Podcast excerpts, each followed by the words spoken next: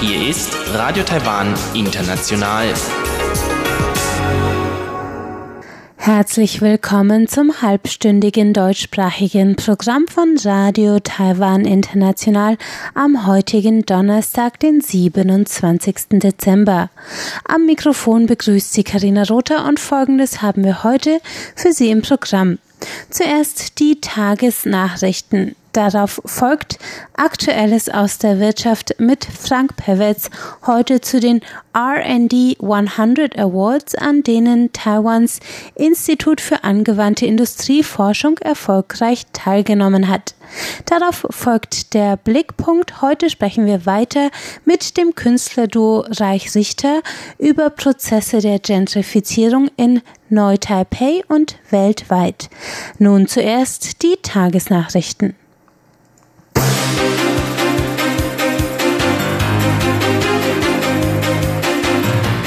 Hören die Tagesnachrichten von Radio Taiwan International. Die wichtigsten Meldungen. Japan-Taiwan-Dialog zu maritimen Angelegenheiten, zwei Abkommen angekündigt.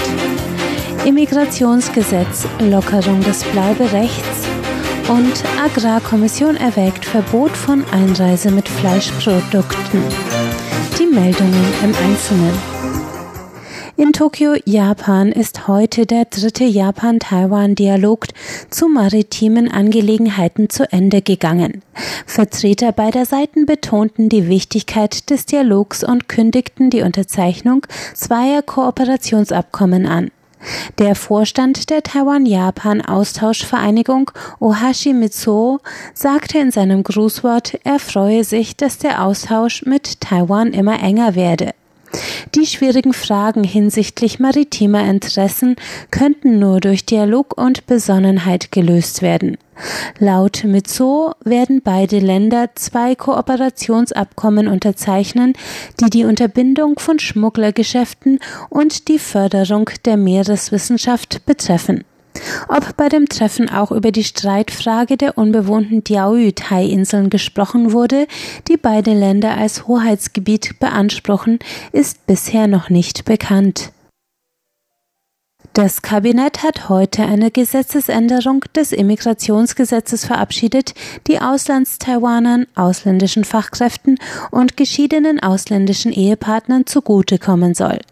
Das neue Gesetz weitet das Recht ausländischer Fachkräfte und Investitionseinwanderer nach fünf Jahren Aufenthalt eine dauerhafte Aufenthaltserlaubnis zu beantragen auf deren Ehepartner und Kinder unter 20 Jahren aus.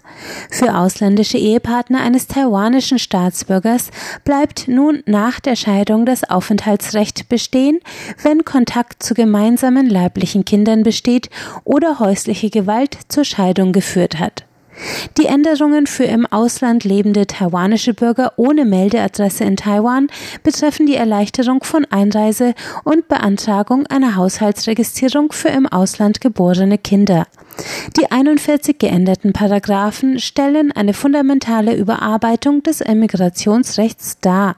Die Regierung kommt damit Forderungen von Einwanderungsgruppen nach, die eine Stärkung von Rechten ausländischer Familienangehöriger gefordert hatten. Frühestens ab Mitte Januar könnten ausländische Reisende, die Fleisch- und Wurstprodukte mit sich führen, bei der Einreise nach Taiwan abgewiesen werden. Diese Maßnahme diskutierte das Parlament heute während einer Anhörung zu Änderungen des Epidemiepräventionsgesetzes. Die Maßnahme soll der afrikanischen Schweinepest vorbeugen, die derzeit in der Volksrepublik China grassiert und über infizierte Fleischwaren nach Taiwan eingeschleppt werden könnte. Auf den Fleischimport stehen bereits hohe Geldstrafen. Das Kabinett wird in einer Sondersitzung zur Prävention der Schweinepest in der ersten Januarwoche entscheiden, ob das Mitführen von Fleischprodukten in die Liste der schwerwiegenden Verstöße aufgenommen werden soll, auf deren Basis eine Abweisung des Reisenden an der Grenze möglich ist. Die neue Regelung könnte nach dem Beschluss frühestens in der zweiten Januarhälfte in Kraft treten, sagte der Vizevorsitzende der Landwirtschaftskommission Li Toizhi heute. Seit dem Bekanntwerden des Verschwindens von 152 Gruppenreisenden aus Vietnam am 25. Dezember konnten taiwanische Behörden bereits elf der Reisenden ausfindig machen, wie die Immigrationsbehörde heute meldete. Seit 2015 bestehen spezielle Visabestimmungen für Reisende aus Indonesien, Thailand, Vietnam, den Philippinen, Indien und Brunei. Ab einer Gruppengröße von fünf Personen können Staatsbürger dieser Länder für 30 Tage ohne Visagebühren einreisen, wenn sie an der Gruppenreise eines zertifizierten Reiseanbieters teilnehmen. Von den rund 225.000 Personen, die dieses Angebot seit 2015 genutzt haben, sind bis November 2018 insgesamt 566 Personen während der Taiwan-Reise verschwunden. 409 davon waren vietnamesische Staatsbürger. Der jüngste Fall einer 153 Personen starken Reisegruppe, von der 152 Teilnehmer nach der Ankunft in Taiwan verschwanden, sorgt derzeit für Aufsehen. Man arbeite eng mit den vietnamesischen Behörden zusammen, um die Reisenden zu finden und solche Fälle in Zukunft zu vermeiden, sagte heute Außenministeriumssprecher Andrew Lee. Das Außenministerium hat sofort mit vietnamesischen Regierungsvertretern Kontakt aufgenommen und eine positive Reaktion erhalten. Wir nehmen die Sache sehr ernst und haben Vietnam gebeten, sich dem Problem zu stellen. Wir hoffen, dass wir gemeinsam die nötigen Prüfungsmechanismen einrichten können, um zusammen gegen diese Aktivitäten des grenzübergreifenden Menschenhandels vorzugehen. Die Einwanderungsbehörde hat bereits vier Spezialeinheiten aktiviert, die nach den Verschwundenen suchen. Die Behörde meldete heute Nachmittag, man habe bereits vier Männer und sieben Frauen der Reisegruppe ausfindig gemacht. Die chinesischsprachige Seite des deutschen Nachrichtensenders Deutsche Welle DW hat eine Liste mit zwölf Personen aus Taiwan und China zusammengestellt, die im Jahr 2018 für besonderen Zündstoff im Internet zu beiden Seiten der Taiwanstraße gesorgt hatten. Unter den drei taiwanischen Namen, die die Deutsche Welle in der Liste führt, ist auch die Regisseurin Fu Yu. Für ihre Dokumentation Our Youth in Taiwan erhielt sie 2018 den begehrten Filmpreis Golden Horse und sagte auf der Preisverleihung, sie wünsche sich, dass Taiwan eine völlig unabhängige Entität werde. Viele zu den Golden Horse Awards angereiste Stars aus der Volksrepublik China bekundeten daraufhin deutliche Ablehnung, während Präsidentin Tsai Ing-wen ihren Stolz über die Äußerung der Regisseurin ausdrückte. Ein weiterer notorischer Taiwaner im Internetjahr 2018 ist laut der Deutschen Welle der bekannte Bäcker Wu Baochun, der in Shanghai eine neue Bäckerei eröffnete. Als chinesische Medien ihm eine Pro-Unabhängigkeitserhaltung unterstellten, bekannte er sich öffentlich zum Konsens von 1992 und wurde daraufhin von Taiwans Internetnutzern scharf kritisiert. Der dritte Name auf der Liste ist Han Kuo-yu, der neu gewählte Bürgermeister Kaohsiungs. Der in der Vergangenheit als Trump Taiwans bezeichnete unkonventionelle Kuomintang-Politiker gewann in der DPP-Hochburg Kaohsiung unter großem Zuspruch von Internetnutzern der Volksrepublik China die Bürgermeisterwahl. Kommen wir zur Börse. Der TAIEX hat heute 1,7 Prozent oder 162 Punkte im Plus mit einem Endstand von 9.641 Punkten geschlossen. Umgesetzt wurden 81,3 Milliarden Taiwan-Dollar. Umgerechnet sind das 2,64 Milliarden US-Dollar. Es folgt das Wetter. Heute tagsüber Regen an der Nord- und Ostküste, sonst landesweit trocken bei 16 bis 23 Grad. Deutlich wärmer wurde es nur entlang der Südküste in Pengdong und Kaohsiung mit Höchstwerten von bis zu 29 Grad um die Mittagszeit. Morgen Freitag ist der Trend gleichbleibend, kalt und regnerisch in Hsinchu, Geelong, Taipei und Taoyuan bei Werten zwischen 13 und 18 Grad tagsüber. Etwas wärmer mit 17 bis 22 Grad ist es in Taitung an der Ostküste, dafür ebenso regnerisch, trocken bleibt die Westhälfte der Insel, in Kaohsiung und Pingdong steigen die Werte auf bis zu 26 Grad. Das waren die Tagesnachrichten. Nun folgt Aktuelles aus der Wirtschaft.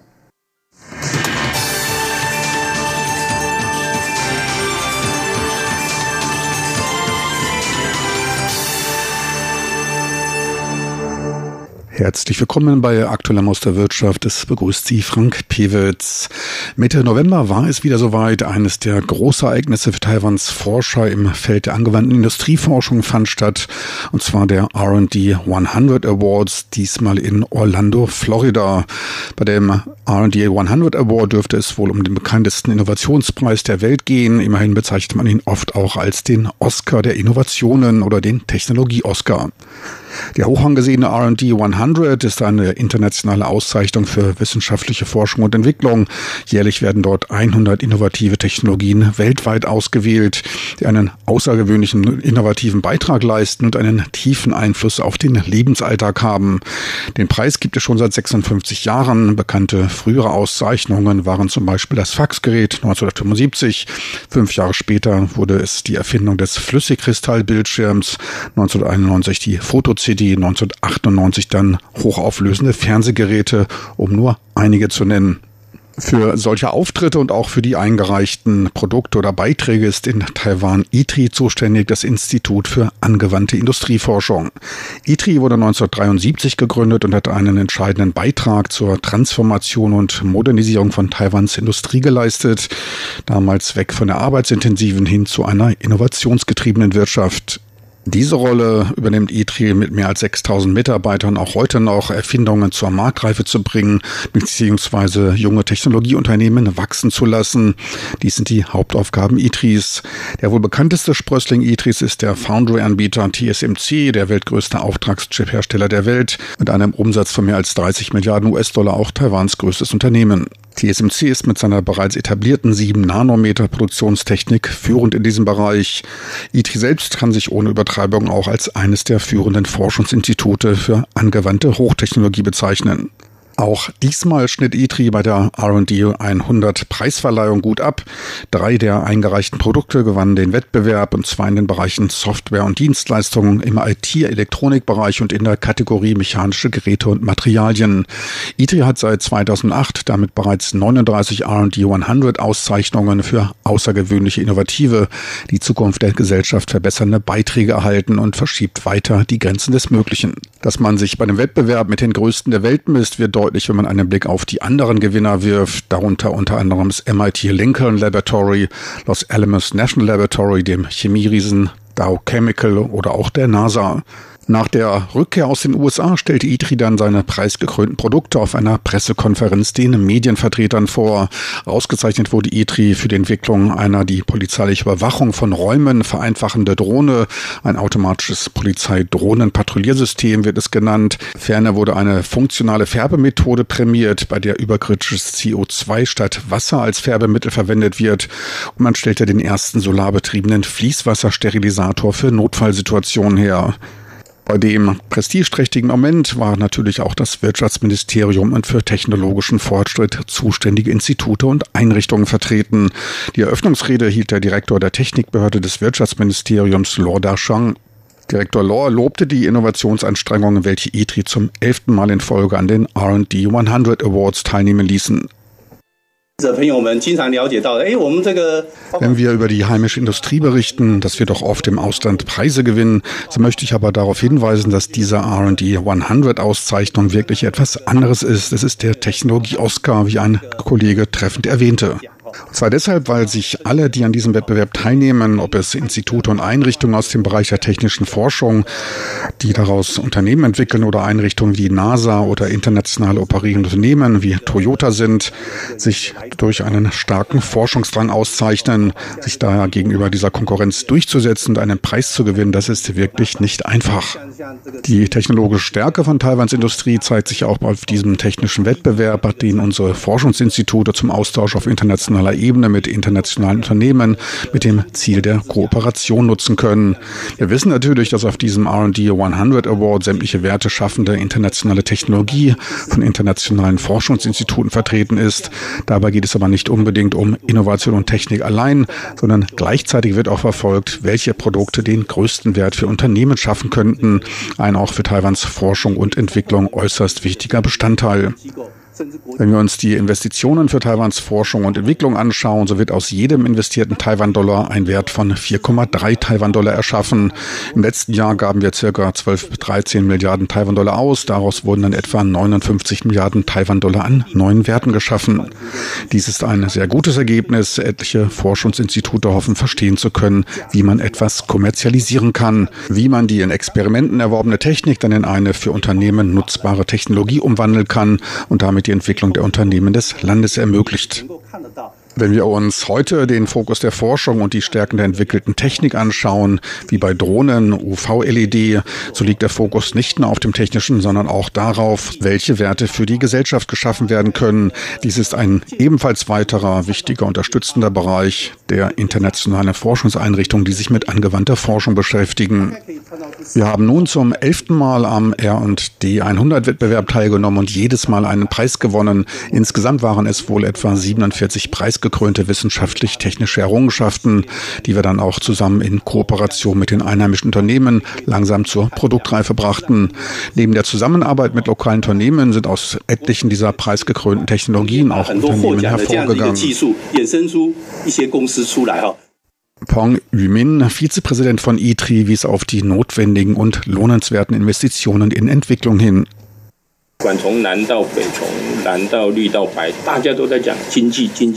Überall von Nord nach Süd im grünen und blauen Lager wird von Wirtschaft gesprochen. Taiwan ist auf eine Innovationen hervorbringende Wirtschaft und auf den entsprechenden Geist dazu angewiesen. Auch ich war schon mehrfach auf der R&D 100 Veranstaltung, doch was für ein Geist herrscht dort. Erst einmal geht es um Genialität und Einzigartigkeit, doch dies allein reicht noch nicht. Es muss auch noch Fortschritte bieten können. Drittens muss eine Erfindung auch noch marktfähig sein und auch produziert werden können. In diesem Jahr sind wir von ITRI mit acht ausgewählten Produkten Produkten auf dem Wettbewerb vertreten gewesen, von denen drei einen Preis gewannen und einer einen weiteren Preis durch Technologietransfer erhielt. Somit sind es drei plus eins Produkte, die mit Preisen ausgezeichnet wurden. Wir waren jetzt zum elften Mal auf der AMD 100 vertreten und sind bisher mit 39 Preisen ausgezeichnet worden. Damit liegt die Erfolgsquote bei unseren vorwärtsschauenden Technologieprojekten bei 76 Prozent. Es sieht wirklich danach aus, dass Investitionen in Innovationen der Schlüssel zum Erfolg sind. Auch das Innenministerium war mit Su Qingwei, dem Direktor des Informationsbüros, vertreten. Sein besonderes Anliegen war die für den Polizeieinsatz zu verwendende Aufklärungsdrohne.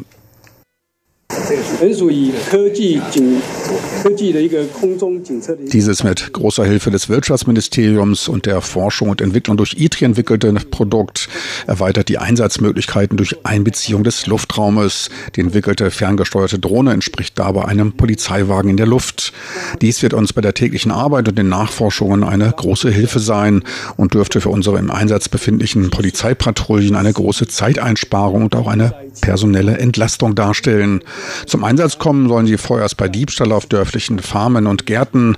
Für die Zukunft wollen wir noch die Funktion der Kameralinse um eine Thermallinse erweitern, die automatisch mit einem Warnlicht einen erhöhten Abschreckungseffekt erzielen soll und unsere Arbeit und die Kooperation effizienter macht. So viel für heute aus aktuellem aus der Wirtschaft, so viel für heute vom R&D 100 Awards, der Preisverleihung des Technologie-Oscars. Besten Dank fürs Interesse. Tschüss und auf Wiedersehen. Am Mikrofon verabschiedet sich von Ihnen Frank Pewitz.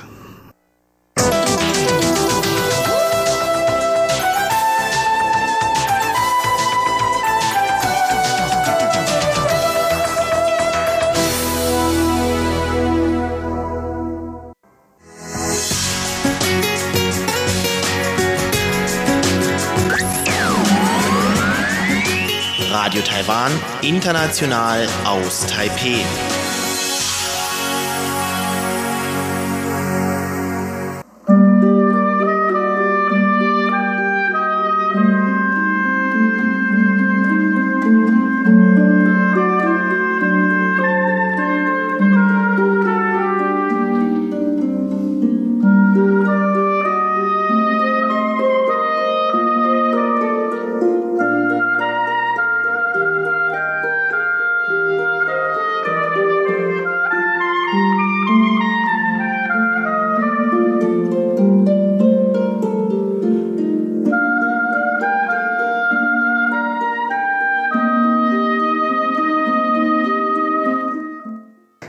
Geht weiter mit dem Blickpunkt. In der letzten Woche sprachen wir bereits mit den beiden Kölner Künstlern Rebecca Reich und Markus Wieler-Richter über ihre Arbeit zur Gentrifizierung in Juway in Neu-Taipei.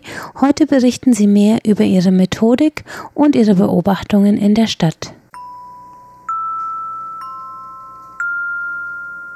Blickpunkt.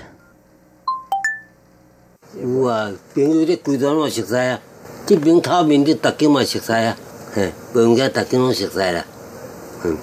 Ein alter Mann aus Zhuwei im Norden von Neu-Taipei erzählt auf Taiwanisch über das Leben in seinem Stadtteil, wie er als Alteingesessener hier alle kannte, welche Veränderungen er beobachtet hat über die Jahre, als die Investoren kamen, die Supermarkt- und Restaurantketten, die Schlafburgen hochgezogen wurden für gut ausgebildete Singles, die ins Stadtzentrum pendeln und nur zum Schlafen in ihre Einzimmer-Apartments in die gleichförmigen Wohnblocks zurückkehren.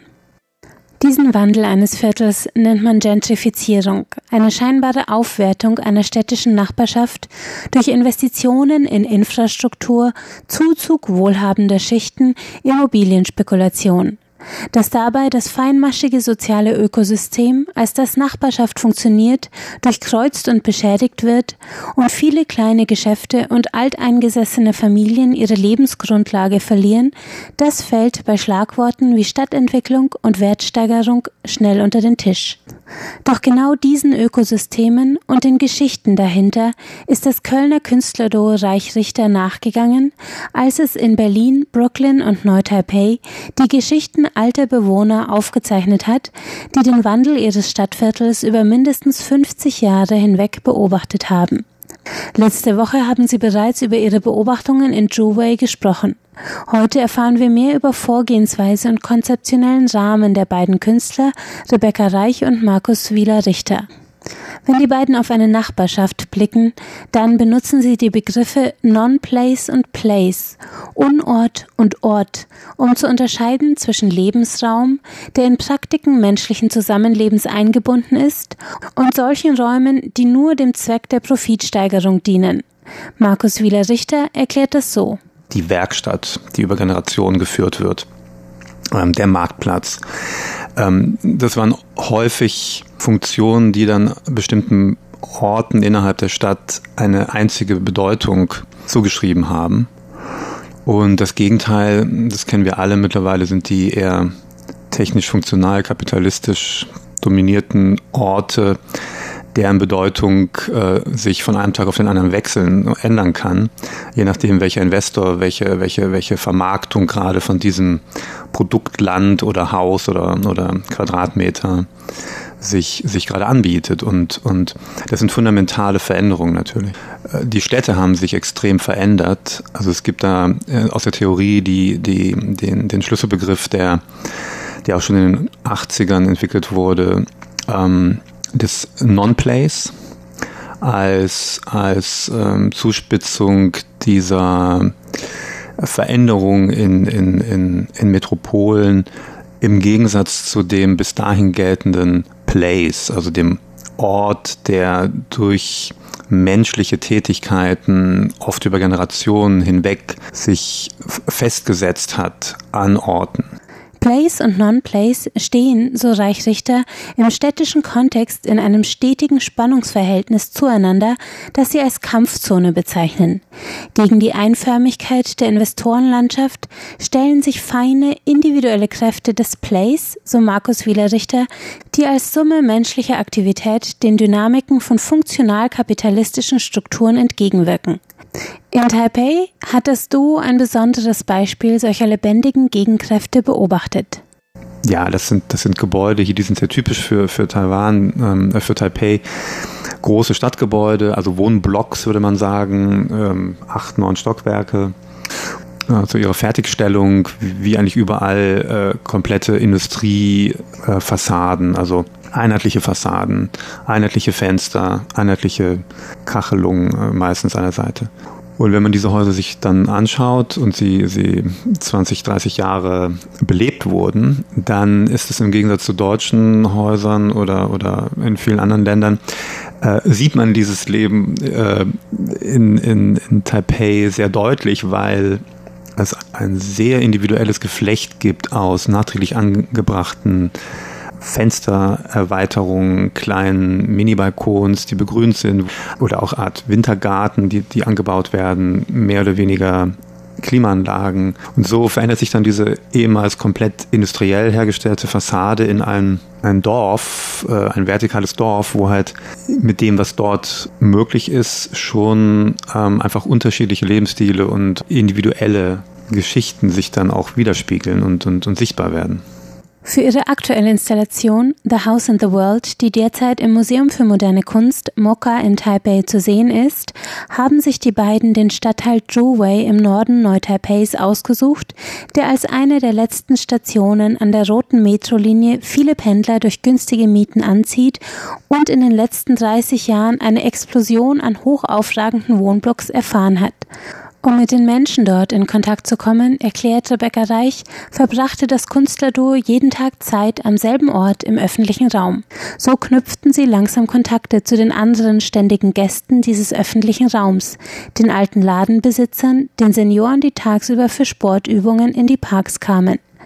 Die Interviews, die Reich Richter mit den alteingesessenen Bewohnern in Zhouwei schließlich führt, zeigen auf, wie sie den Wandel ihres Viertels beobachten, wahrnehmen, an sich vorbeiziehen lassen. Alle Befragten, egal ob Bewohner Brooklyns, Kölns oder eben Joways, bestätigen dieselbe Beobachtung, sagt Markus Wieler-Richter. Die graduelle, schleichende Abnahme menschlicher Wärme und menschlichen Miteinanders. Aus Zusammenleben einer nachbarschaftlichen Gemeinschaft ist ein Nebeneinander Herleben geworden, mit anonymen von Pendlern bewohnten Hochhäusern, die tagsüber leer stehen. In Juway bemerkten die Künstler außerdem eine besonders radikale Veränderung des Stadtbilds, sagt Rebecca Reich. Ja, in Taipei war es dann mehr, ähm, dann waren es auch diese sozialen ähm, Zusammenhänge, die, die beschrieben wurden, aber auch sehr stark die Veränderung durch die Bauten. Also wie sich sozusagen die Umwelt, die gebaute Umwelt verändert. Das sind, waren aber auch wirklich ganz drastische Maßnahmen. Ne? Also wie die ähm, Metrostation dahin gebaut wurde, das ist eben auch ein, wirklich eine, eine Wand, eine Mauer, etwas, was wirklich äh, den Raum extrem verändert, ne? dass man einfach den Zugang zum Fluss nicht mehr hat.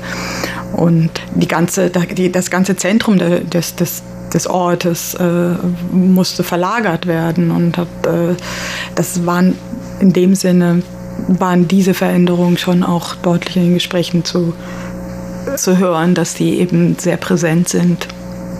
Die Funktionalisierung unserer Lebensräume durch Ladenketten, Schlafburgen, Beton statt Park und Parkhaus statt Garten betrifft uns alle, egal in welcher Metropole der Welt wir leben.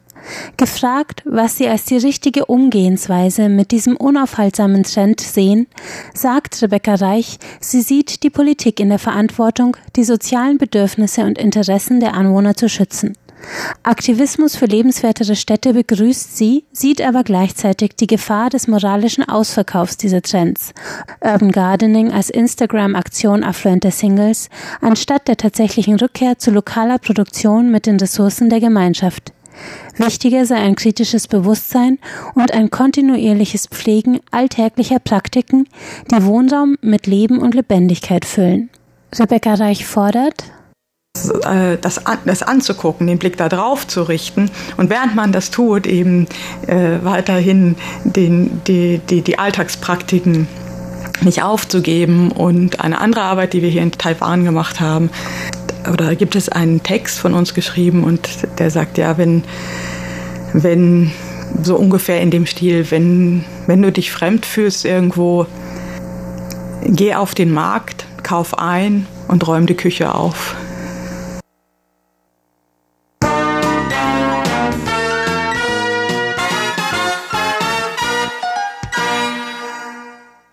Das war das deutschsprachige Programm von Radio Taiwan International am heutigen Donnerstag, den 12. Dezember. Besuchen Sie uns doch im Internet unter www.de.rti.org.tv. Am Mikrofon hörten Sie Karina Rother. Ich bedanke mich herzlich fürs Einschalten und sage Tschüss, bis zum nächsten Mal.